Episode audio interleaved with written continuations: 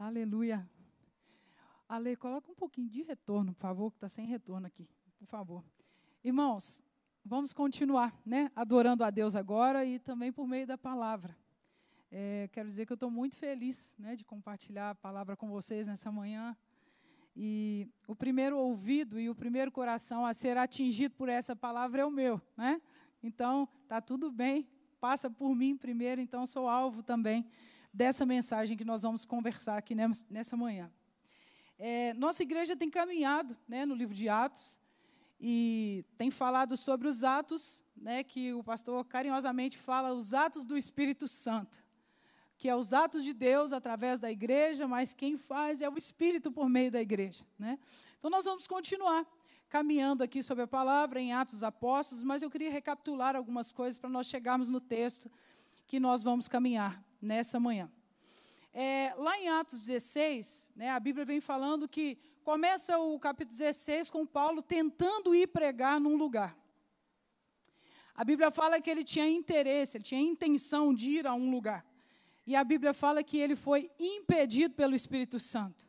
Começaram uma mensagem falando que o Paulo foi impedido pelo Espírito Santo, como é que é isso? Né? Mas o Espírito Santo é aquele que de fato nos conduz em tudo. E às vezes as intenções do nosso coração precisam ser alinhadas com as intenções do Espírito. Então começa o texto dizendo assim, e aí Paulo entendeu que não era aquele momento, e ele espera, e chega o momento, ele entende que é para ele passar a Macedônia e ir pregar naquele lugar, ele vai. E aí, de repente, eles caminhando, seguindo adiante, Paulo e Silas encontram com uma jovem que adivinhava, dava lucro aos seus senhores, ele prega o evangelho e essa mulher converte. E aí Paulo começa a ter problema. O Espírito Santo conduz Paulo para pregar, e aí a Bíblia fala que Paulo começa a ser perseguido porque aquela mulher, ela dava lucros naquele lugar. Com aquilo que ela fazia, com aquela adivinhação. E aí a Bíblia fala que Paulo começa a ser perseguido, Paulo e Silas, né?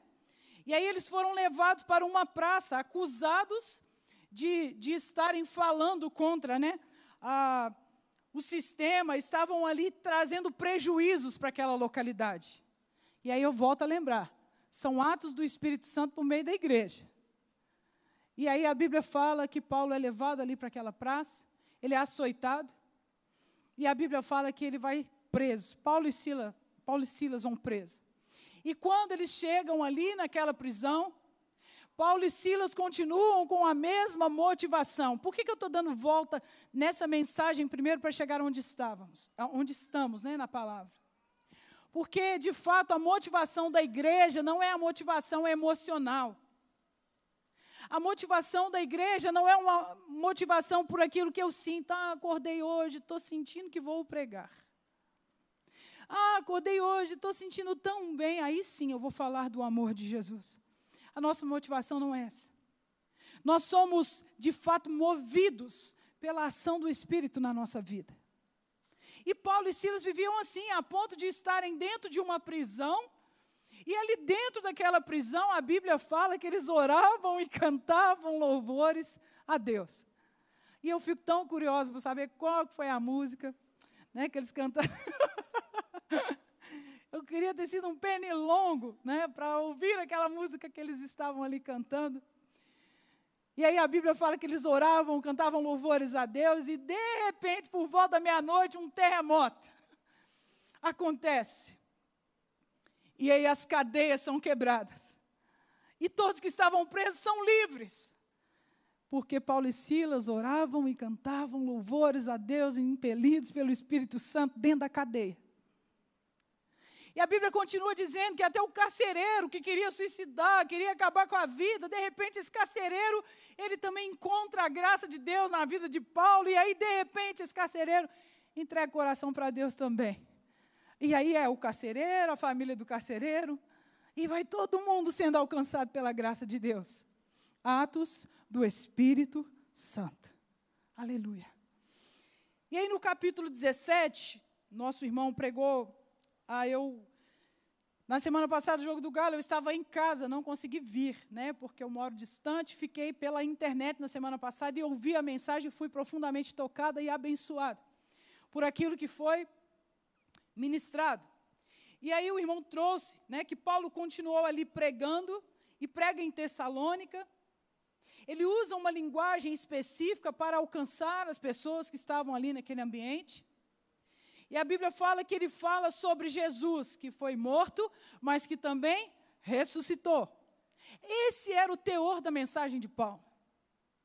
A mensagem de Paulo não era uma, uma, mensagem motivacional, uma mensagem que vem que você vai receber isso, isso e aquilo. Ô oh, adivinhadora, para de fazer essas coisas.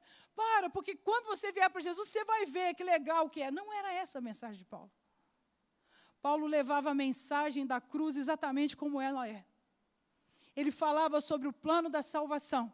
Ele falava sobre esse Jesus que veio, que nós cantamos aqui que veio ao mundo, que viveu aqui e que sofreu as nossas dores e que morreu numa cruz, mas que não está morto mais, que ressuscitou.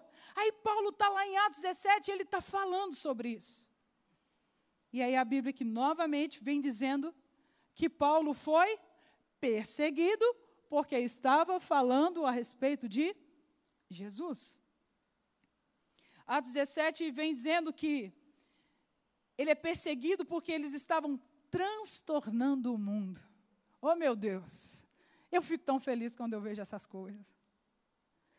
Porque não era um homem que vivia no mundo e que passou desapercebido, ele era um cristão. Não passou desapercebido, não.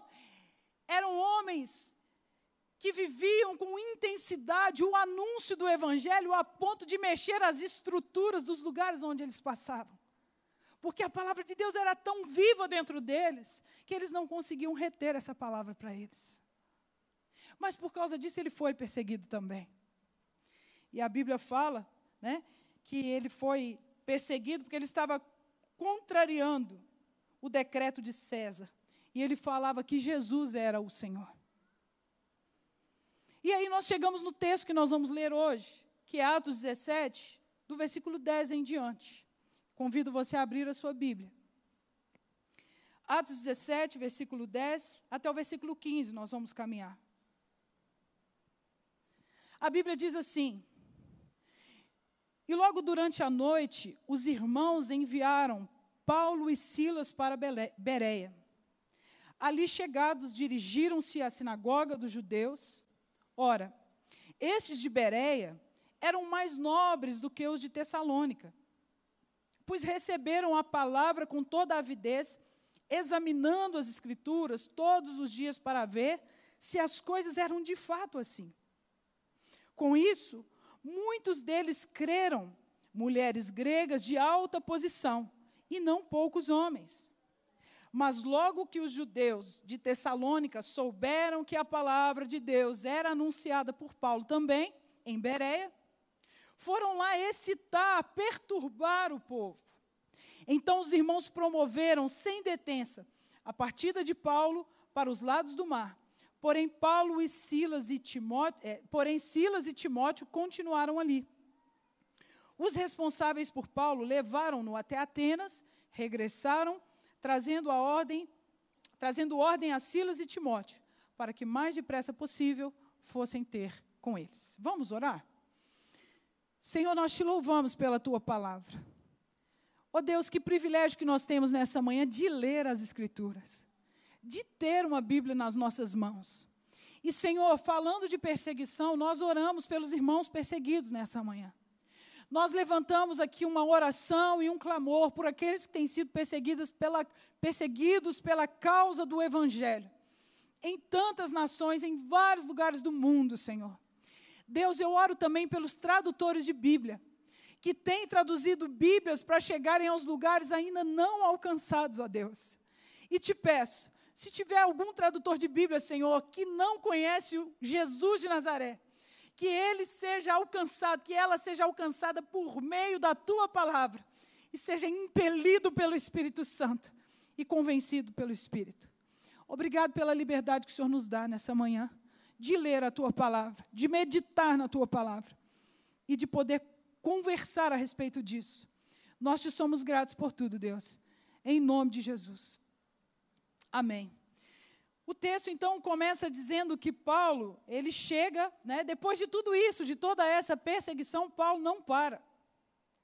Paulo chega em Bereia por ajuda dos irmãos. E aí eu queria destacar isso aqui.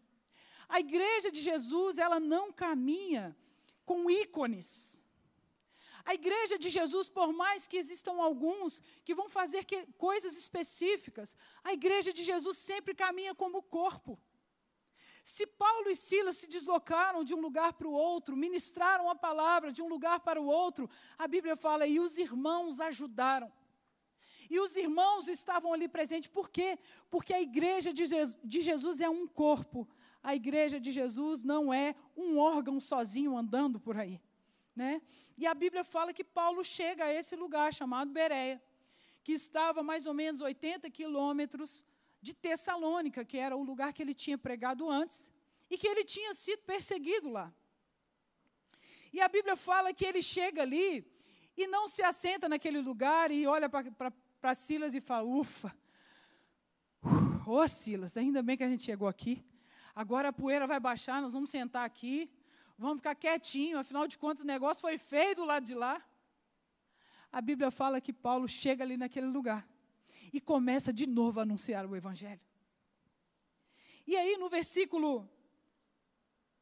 Ele vai direto para a sinagoga e no versículo 11 a Bíblia diz assim: Ora, estes de Bereia eram mais nobres do que os de Tessalônica e receberam a palavra com avidez.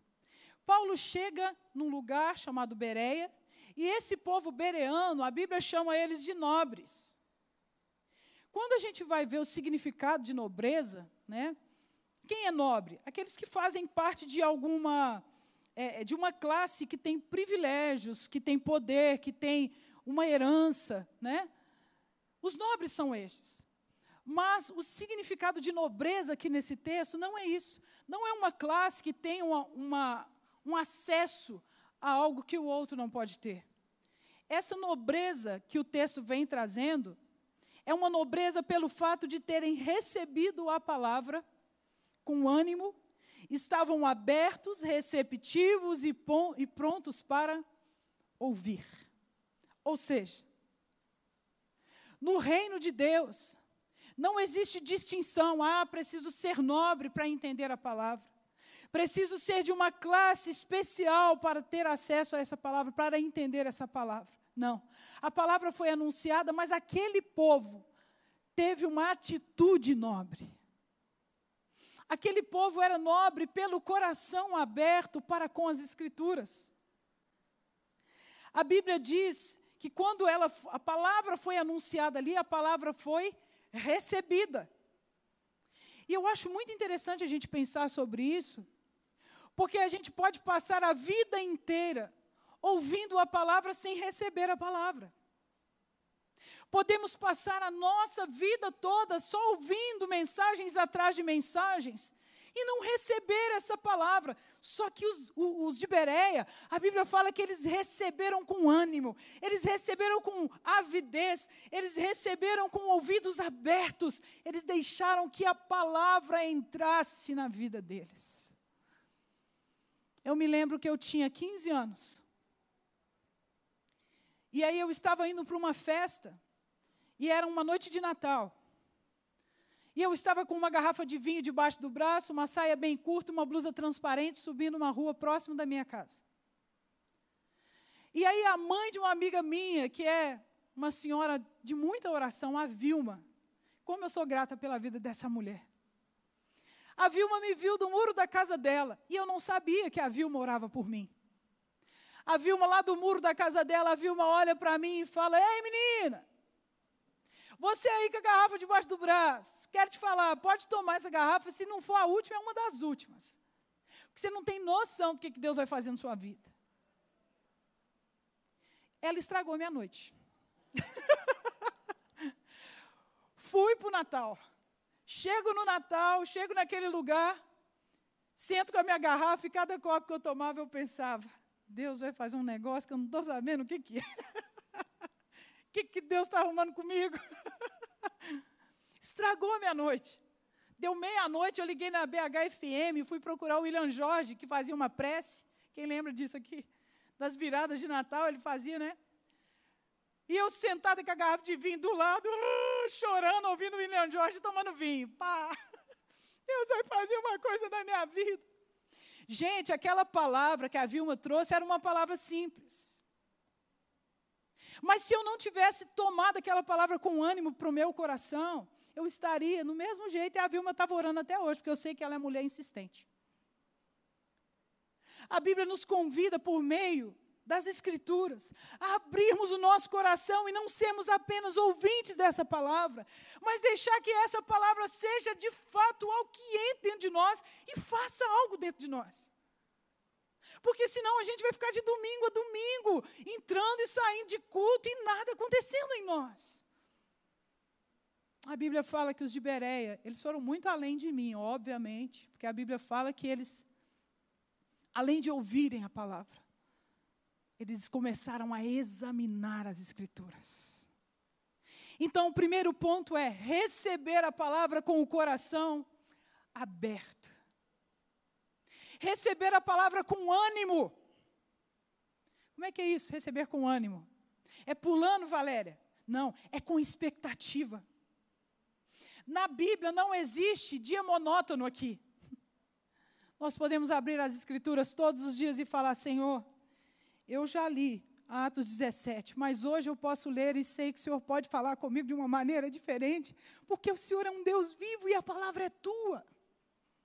Eu preciso ter expectativas nessa palavra. Eu não posso viver, ah, vou ler de novo. Ah, eu tenho que ler a Bíblia. Não é isso.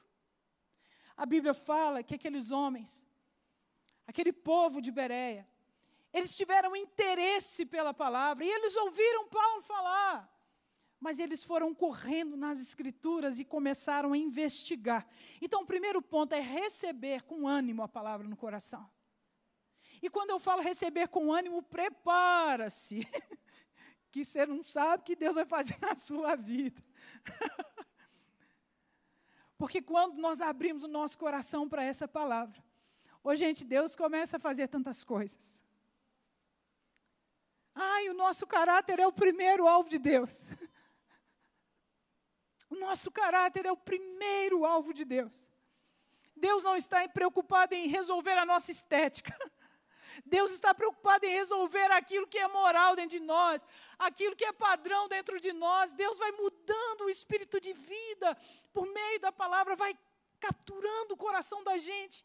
E aí a gente vai sendo transformado de glória em glória todos os dias. Prepare o seu coração, porque Deus vai fazer na sua vida. A palavra chegou, ela não está chegando, ela chegou, ela já chegou. A Bíblia fala que a graça de Deus já se manifestou salvador a todos os homens, já aconteceu, pode mergulhar nas Escrituras e deixar-se ser levado por essa palavra. E aí a Bíblia fala que eles não apenas ouviram, mas eles examinaram as Escrituras. E a palavra de Deus não é patrimônio de pregador. A palavra de Deus não é algo que só tem uma classe que tem essa palavra. Nossa, eu vou atravessar o, vou atravessar a cidade para ouvir fulano de tal, porque o fulano de tal, ele tem uma palavra, Brasil. o fulano de tal tem a mesma palavra que você tem, meu irmão. Nós podemos ouvir da boca de homens e mulheres que têm caminhado com Deus, é verdade. Mas não é diferente o acesso que eles têm em Deus do acesso que você também tem em Deus.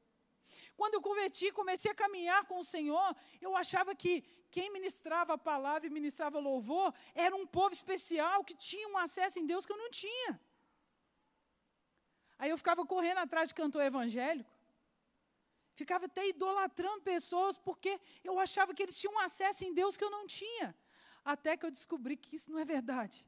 Aí eu fiquei livre para acessar essa palavra continuamente. E Deus continua falando através da vida de Paulos na minha vida, de Vilmas na minha vida. Mas agora eu também tenho acesso, olha que legal. Uou, eu posso chegar aonde eu estiver. Dentro do ônibus eu posso abrir as escrituras. Dentro da minha casa eu posso abrir. Em qualquer lugar que eu estiver, eu posso abrir e Deus pode falar comigo, Deus pode se manifestar a mim, porque a palavra está liberada para nós. E aí os de Bereia olharam para Paulo e falaram: Deixa eu ver o que, que esse, esse Paulo está trazendo. Porque existiam falsos mestres naquela época. E eles foram examinar para ver o que de fato Paulo, Paulo estava falando, se era de fato, se era verdade. A Bíblia fala que examinando as escrituras, né, o mensageiro ele não tem todo o saber. Eu estou aqui comunicando um pedacinho das escrituras para vocês nessa manhã, mas eu tenho tanto a aprender. Os nossos pastores comunicam a palavra aqui para nós sempre, mas eles também têm tanto a aprender. Cada um de nós que estamos aqui temos tanto a aprender. O mensageiro não carrega a mensagem toda, ele carrega aquilo que ele vai aprendendo de Deus, aquilo que ele vai desfrutando na palavra, aquilo que ele vai se aprofundando na palavra. E a Bíblia fala, né? Que eles examinaram. O que é examinar? É ir a fundo. Nós precisamos examinar as Escrituras. Nós precisamos ler. A Academia da Bíblia está aí. Venha, participe, examine as Escrituras, vai fundo. Eu tenho certeza que o Espírito de Deus vai falar ao nosso coração. E aí a Bíblia fala que eles examinaram as Escrituras. Mas não só examinaram naquele dia. A Bíblia fala que eles continuaram. Olha que interessante o versículo 11. Examinando as Escrituras, todos os dias para ver se as coisas eram de fato assim. Então não é um dia só. Exames antigos a gente chega um tempo que perde a validade. Graças a Deus que a palavra de Deus não perde. Mas quando eu leio a palavra, a palavra me lê. Então, quando eu sou examinada por essa palavra, tem um diagnóstico naquele dia. Se eu começo a ler as Escrituras hoje, é certo que Deus vai falar comigo algo que eu nunca vi. E aí Ele vai me mostrar como está o meu coração naquele dia. E aí, às vezes, coisas que a gente pensa que a gente já venceu, de repente você se depara com a palavra e você fala, ixi, ainda não. e a palavra vai nos lendo, a palavra vai nos sondando, a palavra vai nos examinando. Nós examinamos a palavra, mas é ela que profundamente nos examina. O Espírito de Deus, os atos do Espírito de Deus em nós, vai fazendo esse exame no nosso coração. E a Bíblia fala que eles todos os dias, eles examinavam as Escrituras. A leitura da palavra, irmãos, é algo que nós precisamos cultivar na nossa vida. Nós precisamos ser, entre aspas, bereanos precisamos ter essa prática da leitura da palavra, porque quanto mais palavra de Deus nós tivermos e presença do Espírito já está em nós, algo novo vai acontecer em nós.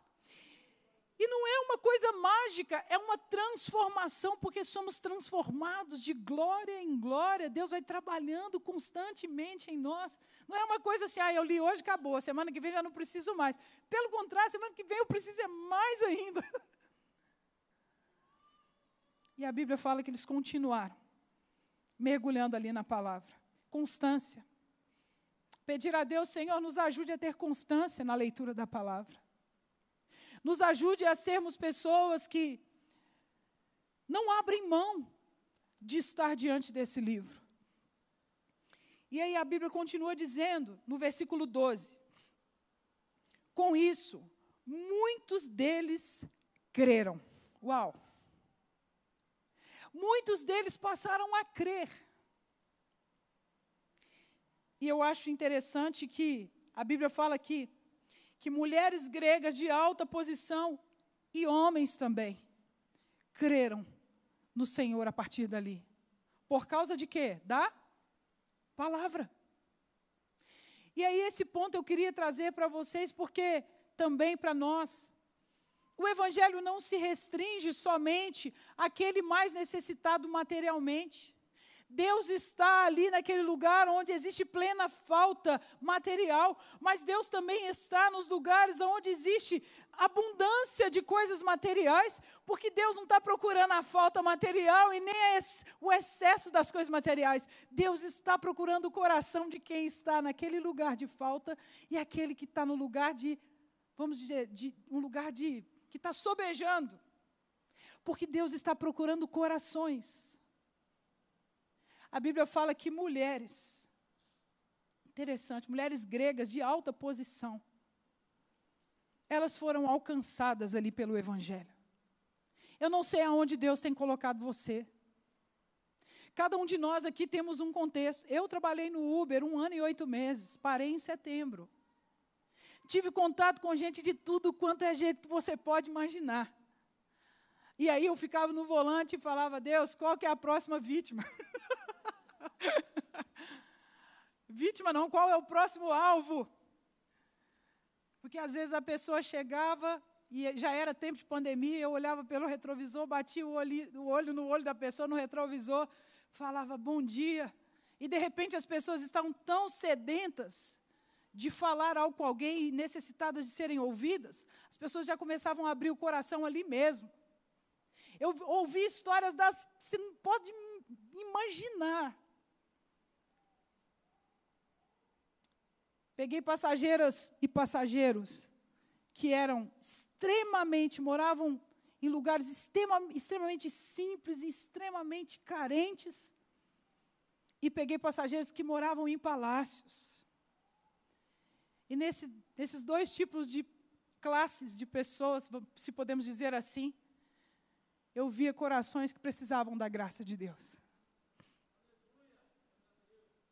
Mas a Bíblia fala que Paulo chegou ali, anunciou, e a Bíblia fala que aquelas mulheres de alta né, posição, aquelas mulheres entregaram o coração e começaram a crer. Começaram a crer na palavra que Paulo tinha trazido. Aproveite as oportunidades que Deus tem te dado. Independente do, da classe social, todos precisam do Evangelho.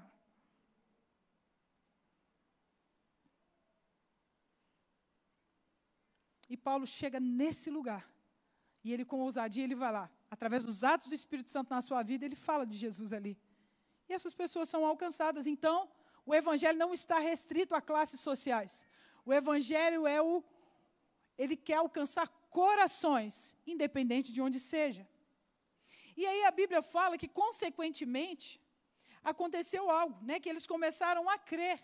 Então começou o desenvolvimento da fé daquelas pessoas. E a fé, ela vem por ouvir, ouvir a palavra de Deus. Tem uma música aí que se canta: andar com fé eu vou, com fé eu vou, porque a fé não costuma falhar. Não é assim? Não é qualquer fé. É a fé no Evangelho. É a fé na palavra. A Bíblia fala em Romanos 10, 17, e assim a fé vem pela pregação, e pela pregação da palavra, e da palavra de Cristo. Não é qualquer fé, é a fé em Jesus, é a fé em Cristo Jesus. E aí a Bíblia fala que começou a acontecer fé ali naquele coração, eles começaram a crer. Por quê? Por causa das palavras de, de Paulo? Não, por causa, por causa das palavras do Evangelho que Paulo levou para aquele lugar. E é tão interessante que o texto segue. Muitos creram, mulheres gregas de alta posição. Versículo 13: Mas logo que, os, logo que os judeus de Tessalônica souberam que a palavra de Deus era anunciada por Paulo, também em Bereia, eles foram lá para excitar e perturbar o povo. Ou seja, de novo, perseguição. Que coisa! Mas espera aí, Deus, eu estou fazendo certo. Estou buscando viver a palavra, eu caminho nas escrituras, eu estou na continuidade ali, tenho buscado constantemente a tua palavra. E quando eu penso que a coisa vai melhorar, só piora. Eu me lembro que no início da conversão eu perdi pessoas que perdi no sentido que me deixaram de lado, porque não queriam mais a Valéria que não ia para a balada. A Valéria que não ia para a balada não era mais interessante. Porque quando você começa a caminhar no Evangelho, você vai se tornando uma pessoa que vai sendo transformada e alguns ambientes já não fazem mais sentido para você. E é certo que, eu não esqueço quando eu fui sair, uma das primeiras vezes que eu saí com a Bíblia debaixo do braço. E eu gosto de ter Bíblia grande, viu? Eu gosto, né? Hoje a gente tem Bíblia no celular, mas eu gosto assim, ó, de rapadura, sabe? Estilo rapadura. E eu saí com a minha Bíblia debaixo do braço e eu lembro que uma pessoa gritou lá na minha rua: Não, nada a ver, Valéria. Nossa, nada a ver você com essa rapadura debaixo do braço. Aí tinha as festas, o pessoal falava assim: Não, não chama Valéria, não, que agora ela é crente. Aí começa assim, começa assim. Aí depois essa, essa palavra vai te examinando vai fazendo sentido na sua vida, e de repente essas mesmas pessoas vão te procurando e falando assim: Nó, passando uma situação lá em casa, você é crente, né? Você podia levar meu nome da minha família em oração na sua igreja. Começa um processo de transformação, e aí eles começam a ver Deus em nós. Mas também passa por perseguição. Também passa, talvez até no ambiente familiar. Ixi, agora é crente. Ixi, não é assim? Agora, não estou dando conta. Mas essa palavra vai transformando o nosso coração e quem está ao nosso redor vai ser alcançado também por essa palavra. Fica tranquilo. Fica tranquilo. Só vai vivendo e vai vendo. E aí a Bíblia fala que Paulo sofreu perseguição por parte dos judeus de Tessalônica. Saíram de mais de 80 quilômetros para ir perturbar Paulo lá na Bereia, gente. E a Bíblia fala que eram judeus invejosos. Olha o que, que a inveja faz, hein?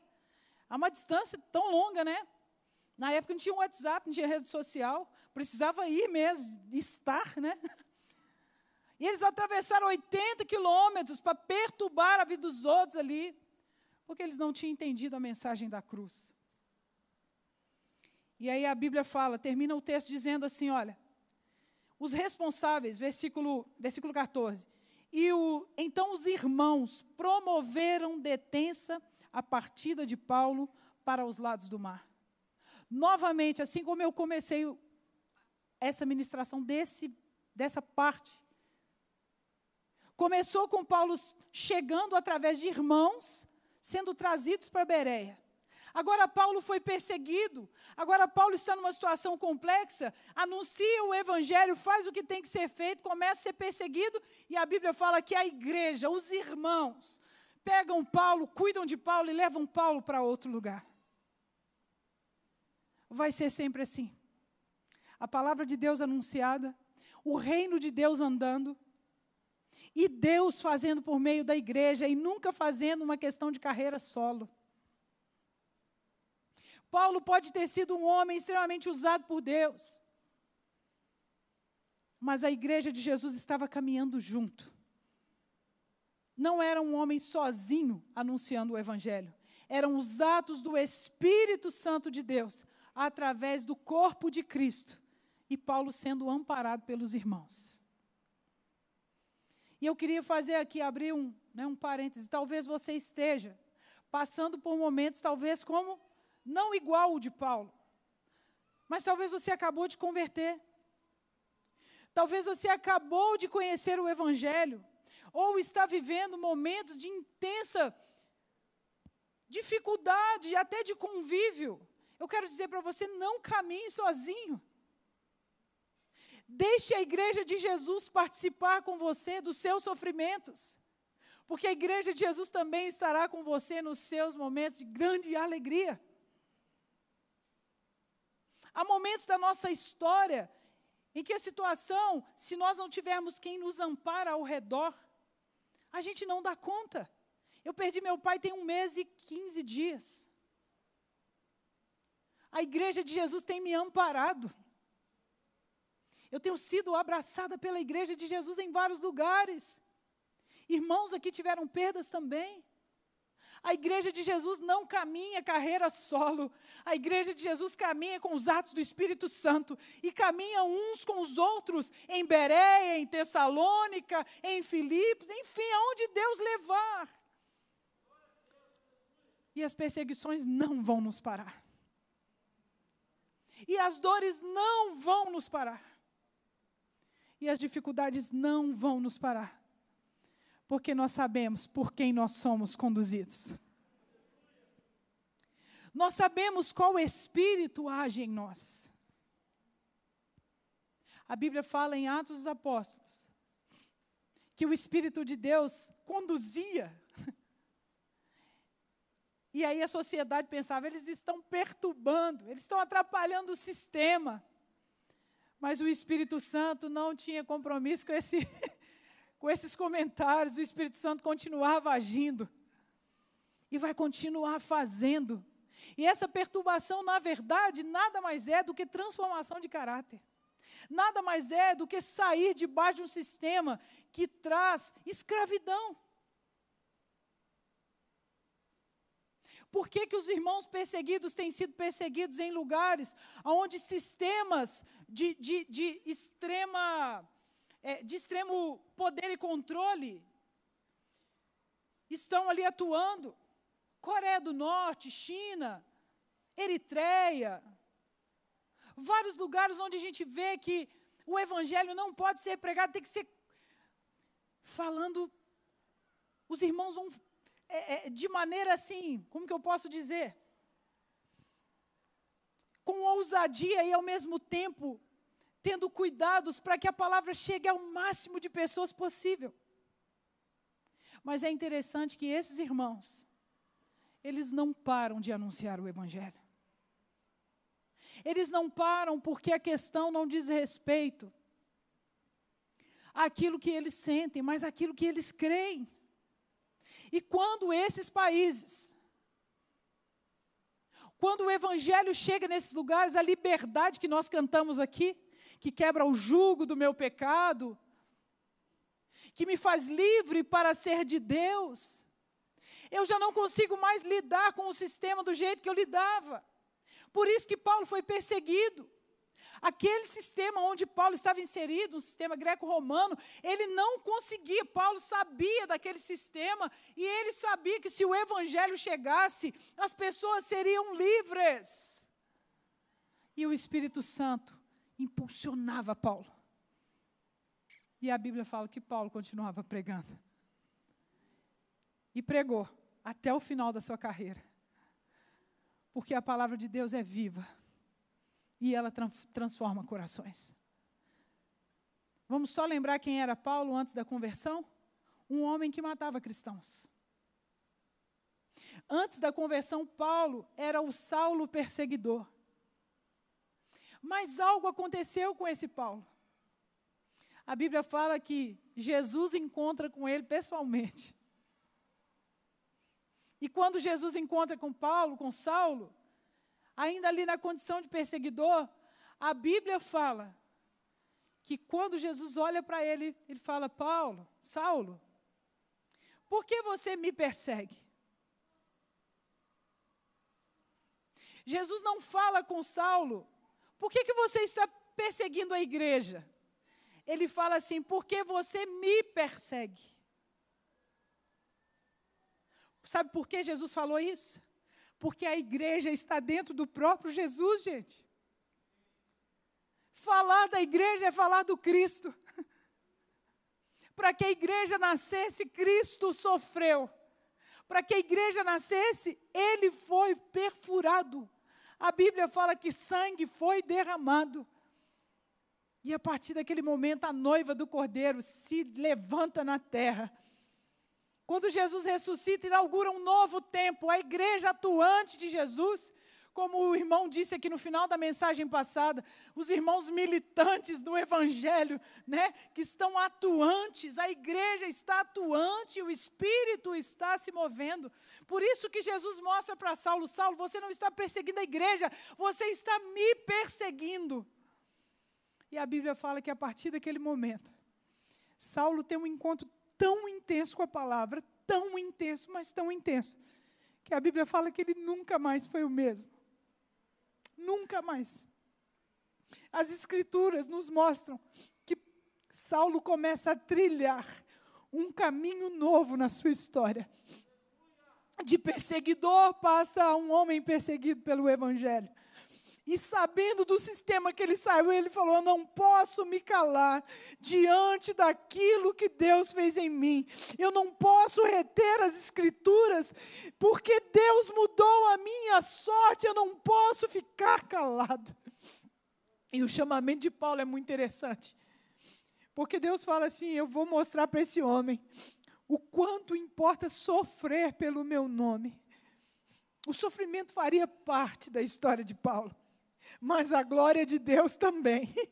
Porque um dia nós veremos a Deus face a face.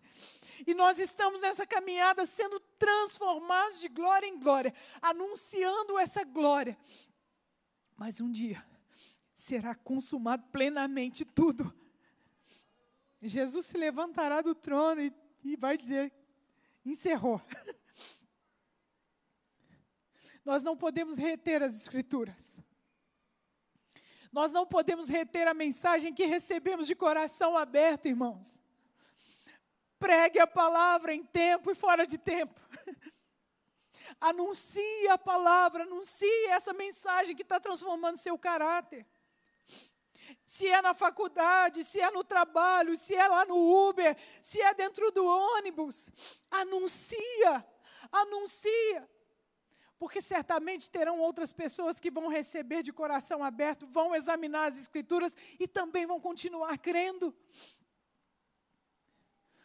O acesso da palavra de Deus é para todos nós. Talvez você esteja da sua casa ou alguém que esteja aqui, talvez você nunca ouviu essa mensagem do Evangelho do Reino. Eu quero te dizer que essa palavra é para você e é para mim também. Porque a transformação ela acontece diariamente. E quando nós entendemos que Jesus é o Senhor da nossa vida, aí começa uma nova história. Uau! Os de Bereia guardaram a palavra no coração, receberam, examinaram as Escrituras e começaram a caminhar com o Senhor. E Paulo fez o quê? Continuou pregando. Aí as cenas do próximo capítulo, domingo que vem você volta, porque vai continuar falando o que, que Paulo fez através do Espírito Santo na vida dele. cenas do próximo capítulo. o Paulo chegou lá em Atenas, não vou contar, estou doida para contar, mas vou contar não. e nessa manhã nós temos o privilégio de ter um tempo da ceia. E a, a palavra de Deus, ela nos chama para cear. Jesus disse: Olha, façam isso em memória de mim. E lá em, eu queria que você abrisse aí em Hebreus, no capítulo 10. Nós vamos ler esse texto e nós vamos cear agora. Hebreus capítulo 10, versículo 19.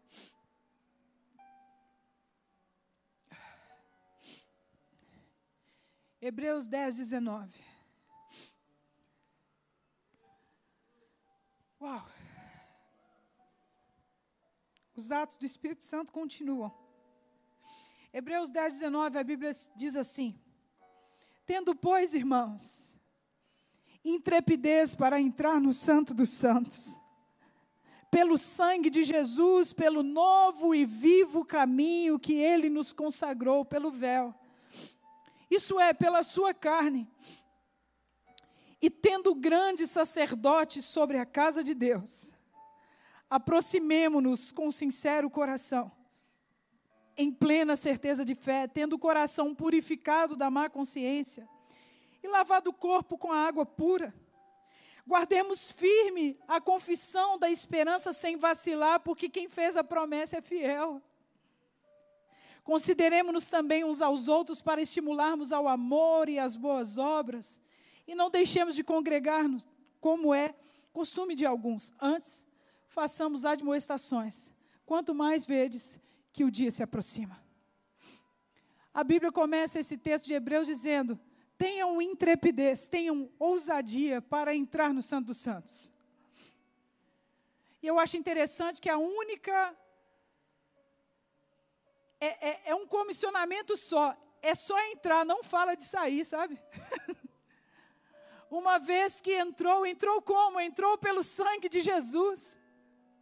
Não é, essa ousadia não é por aquilo que eu posso, não é na força do seu braço, não é o dinheiro que você tem, não é o intelecto que você tem, não é o cargo que você ocupa, não é a família que você nasceu, não é a roupa que você veste, não é a condição financeira que você tem. Entrar no Santo dos Santos, entrar na intimidade de Deus é pelo sangue de Jesus. E a Bíblia nos convida nessa manhã a nos lembrarmos disso. E nós vamos ceiar porque este sangue foi derramado em favor de cada um da, de nós que estamos aqui. Cada um que está conosco pela internet também. Cada um que está em casa, no hospital, no trabalho, eu não sei onde você está, mas eu sei que Deus está aí, porque Ele é o único poderoso para estar aqui e estar aí também. E o sangue de Jesus nos purifica de todo o pecado. E a Bíblia fala que nós podemos entrar com ousadia no Santo dos Santos. O Santo dos Santos hoje é o lugar da intimidade de Deus. Não é mais num lugar construído por mãos humanas, como no Antigo Testamento. O Santo dos Santos é a intimidade com Deus, que só pode viver essa intimidade quem tem o sangue de Jesus sobre a sua vida. Só pode viver essa intimidade, só consegue viver essa intimidade quem entregou o coração para Jesus e disse: Jesus, eu sou teu. Jesus, eu sou tua. O Senhor é Senhor e Salvador da minha vida. Eu te, de fato, eu reconheço que o Senhor é Senhor e Salvador da minha vida. Eu queria convidar você a ficar de pé no seu lugar nessa, nessa manhã. A Bíblia nos chama a confessarmos os nossos pecados, porque nós aproximamos em plena certeza de fé. Agora, como bereanos, recebemos a palavra de bom coração aberto, né, de coração aberto. Nós sabemos aonde nós precisamos arrepender-nos nessa manhã. Eu queria que você fechasse os seus olhos e fizesse a sua oração antes de nós cearmos. E você dissesse, dissesse ao Senhor aí, algo que você precisa se arrepender. É você e o Senhor, você que conhece. Você que sabe onde que o calo tem apertado na sua vida. O arrependimento faz parte da nossa vida. Como Paulo se arrependeu, nós também nos arrependemos. Mas esse momento não é um momento de ficarmos lamentando, mas é de confessarmos os nossos pecados diante de Deus, não apenas na ceia, todos os dias, mas hoje também. Senhor, nós nos colocamos diante do Senhor aqui nessa manhã. Reconhecemos que nós, se não fosse pelo sangue de Jesus, nós não estaríamos aqui. Se não fosse por essa palavra que chegou ao nosso coração, nós não tínhamos condições de estar nesse ambiente, Senhor. Nós reconhecemos os nossos pecados, ó Deus. Reconhecemos, ó Deus, aonde de fato, Pai, o Senhor tem visto e mas nós confessamos aqui diante do Senhor, quebrantando, oh Deus, pedimos ao Senhor que quebrante o nosso coração e nos derramamos diante da tua presença nessa manhã. Reconhecemos que pelo sangue do Senhor nós temos o perdão dos nossos pecados.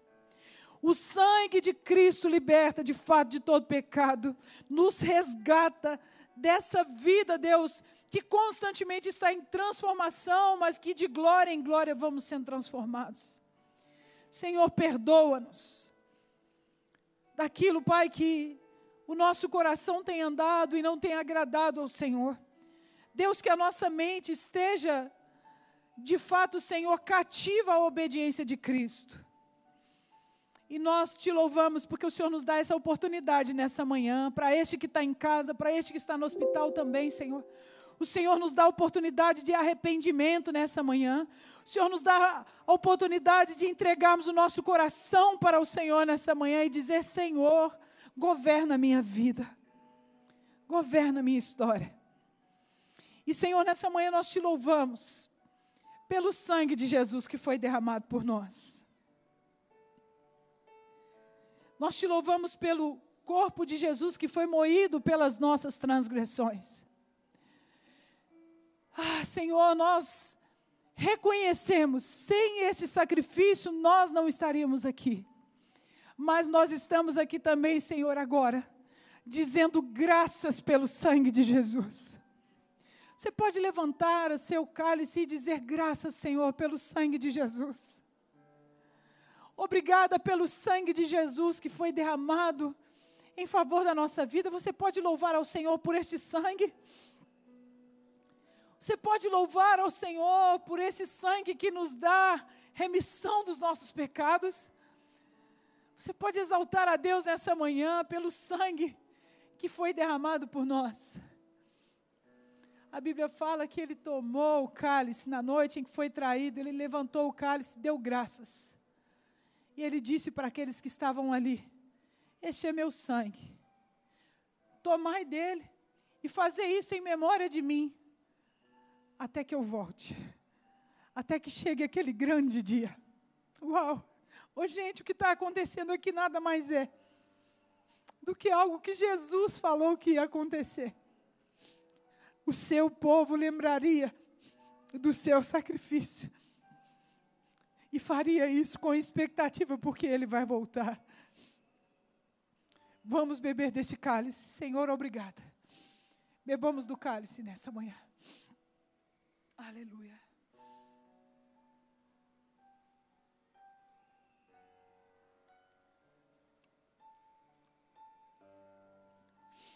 Aleluia. Ele também tomou o pão partiu e deu graças e disse: Este é o meu corpo, que será entregue por causa de vocês. Ali ele estava ainda para ser entregue, mas ele falou: façam isso. Lembra de que meu corpo será entregue. E hoje, nessa manhã, nós podemos dizer obrigada, Senhor, porque o teu corpo foi entregue. Obrigada porque o Senhor foi moído pelas nossas transgressões. E o castigo que nos traz a paz estava sobre o Senhor. Obrigada pelo teu corpo que foi entregue. E nós comemos deste pão nessa manhã, Senhor. Lembrando e fazendo menção de que breve o Senhor vai voltar. Nós estamos aguardando, Deus. Comemos do pão. Comamos do pão nessa manhã. Obrigada, Senhor. Obrigada, Senhor. Obrigada, Senhor. Obrigada, Deus. A morte venceste, o véu tu rompeste, a tumba vazia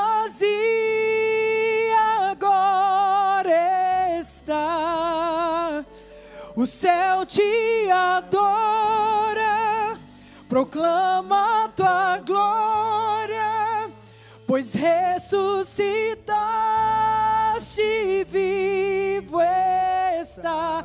Declare isso. És invencível, inigualável, hoje para sempre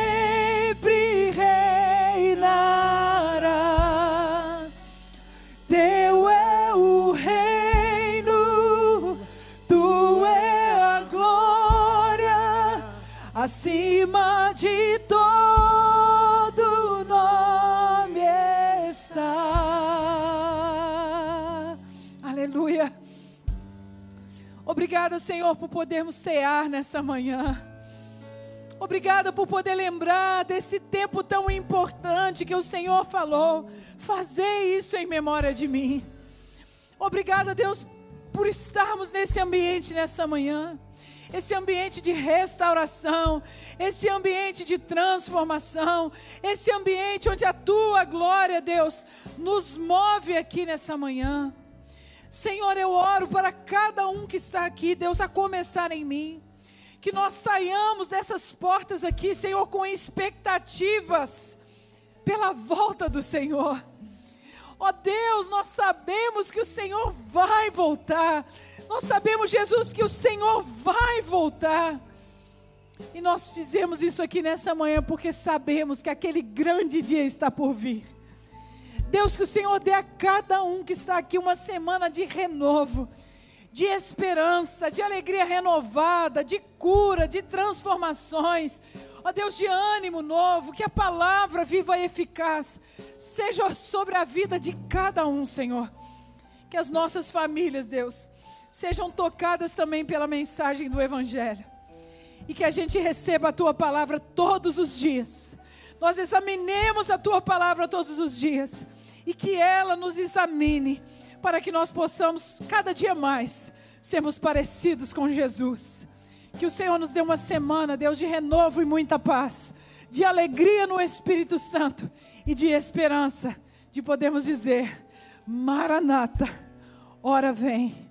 Senhor Jesus. Vamos terminar dizendo isso?